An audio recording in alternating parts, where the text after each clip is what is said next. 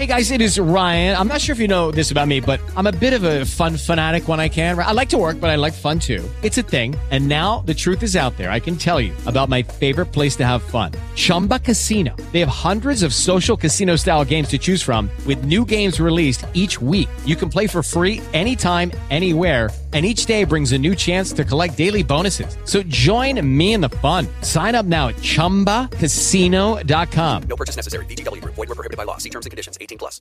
Lucky Land Casino asking people what's the weirdest place you've gotten lucky? Lucky? In line at the deli, I guess? Aha, in my dentist's office. More than once, actually. Do I have to say? Yes, you do. In the car before my kids' PTA meeting. Really? Yes. Excuse me, what's the weirdest place you've gotten lucky? I never win and tell. Well, there you have it. You can get lucky anywhere playing at LuckyLandSlots.com. Play for free right now. Are you feeling lucky? Purchase necessary. Void where prohibited by law. 18 plus. Terms and conditions apply. See website for details. Existem alguns meios pelos quais os cidadãos podem lutar por seus direitos e ter sua voz ouvida pelos formuladores de políticas públicas e tomadores de decisão. Um desses meios é o advocacy, e esse podcast vai tratar exatamente deste assunto. Para começar, o que é advocacy? Bom, o termo tem origem na palavra advocare, do latim, que significa ajudar alguém que está em necessidade. Em inglês, deriva do verbo to advocate. Entretanto, a tradução literal em português, advogar, traz uma conotação indemasiado jurídica, e nem sempre o advocacy possui esse foco. Advocacy, na atualidade, é utilizado como sinônimo de defesa e argumentação em favor de uma causa. É um processo de reivindicação de direitos que tem por objetivo influir na formulação e implementação de políticas públicas que atendam às necessidades da população. Muitas vezes a população enfrenta problemas recorrentes que poderiam ou mesmo deveriam ser solucionados pelo poder público. A ausência de políticas públicas que sanem essas necessidades pode existir por diversos motivos, dentre eles, o poder público não está ciente do problema, a questão não é considerada uma prioridade, não se conhece uma solução, não há orçamento suficiente para a área, não há vontade política. Cada um desses pontos pode ser modificado através do advocacy, expondo os problemas e necessidades existentes na sociedade, mostrando com dados, fontes confiáveis e relatos a importância do tema, sugerindo melhorias e soluções a partir da pesquisa e colaboração com especialistas da área, buscando influir nos planejamentos orçamentários, comprovando a necessidade de expansão de recursos em determinadas áreas e realizando pressão nas autoridades, formuladores de agenda e tomadores de decisão para a discussão e implementação das políticas públicas necessárias. Desse modo, muito mais do que lograr a discussão, formulação ou implementação de políticas públicas realmente necessárias à população, o advocacy modifica a própria democracia. Ao ampliar a participação e representatividade de grupos muitas vezes excluídos dos processos políticos decisórios e assegurar que os direitos desses indivíduos sejam garantidos, o advocacy fortalece a democratização da própria sociedade.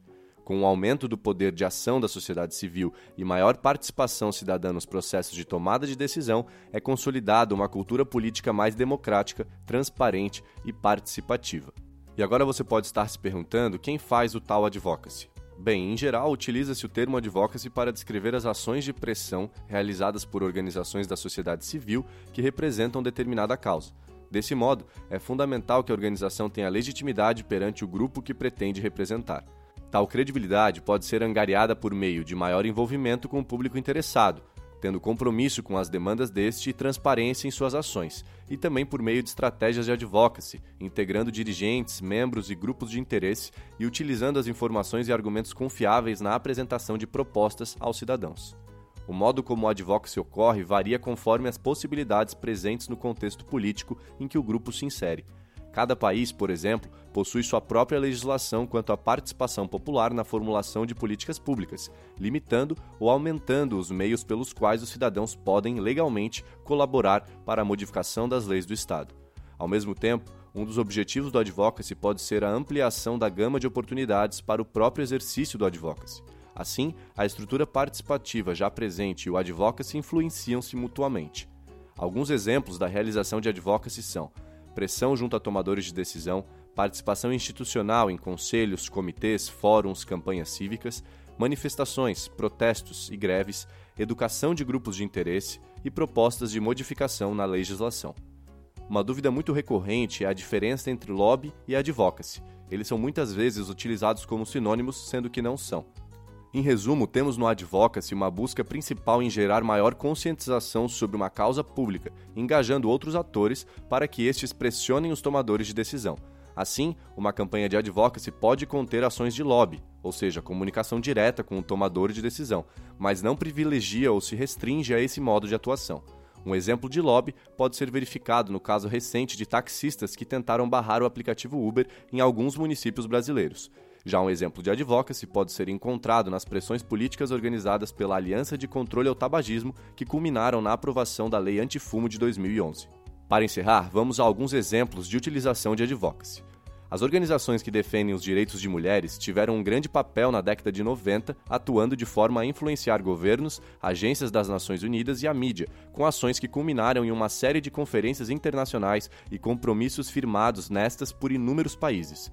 Como exemplos de atuação dessas organizações, podem ser citadas a Conferência Mundial de Direitos Humanos, em Viena, em 1993, a Conferência Internacional de População e Desenvolvimento, no Cairo, em 1994, e a Conferência Mundial sobre a Mulher, em Beijing, em 1995. Um outro exemplo que temos é do advocacy feminista que foi decisivo para a elaboração e aprovação da Lei Maria da Penha um consórcio que envolvia diversas ONGs, operadores de direito, servidores da segurança pública e a Secretaria de Políticas Públicas para as Mulheres, redigiu o anteprojeto em 2004 e prosseguiu realizando pressões políticas até a aprovação da lei em 2006. Como terceiro exemplo, temos a Organização da Sociedade Civil GAPA Bahia, que trabalha com populações em situação de vulnerabilidade, como a população LGBT, sem teto, mulheres, negros e pessoas vivendo com HIV. Em 2010, graças ao advocacy legislativo realizado, a organização teve uma grande vitória. Através da participação da sociedade civil em uma audiência pública voltada às políticas públicas em HIV, foi estabelecida a criação de uma comissão intersetorial de AIDS. A comissão, por sua vez, possibilitou avanços na área, como a nomeação de mais profissionais da saúde para o atendimento da população PVHA. Por fim, temos o exemplo do Instituto Oncoguia, que possui um núcleo de advocacy que busca solucionar alguns dos problemas vividos pela população que convive com o câncer. O núcleo possui diversas iniciativas, que abrangem assuntos desde a prevenção do câncer até os direitos socioeconômicos reservados aos pacientes e parentes. Um exemplo é a Operação Chaminé, que luta pelo direito ao tratamento do tabagismo oferecido pelos planos de saúde. Dessa operação saiu um projeto de lei que hoje tramita no Congresso Nacional. E aí, você já tinha ouvido falar de advocacy? Conhece alguma organização que pratica? Agora que você já aprendeu e viu o quão importante é, que tal colocar a mão na massa? Para aprender mais sobre esse assunto e muitos outros, acesse o maior portal de educação política do Brasil, politize.com.br.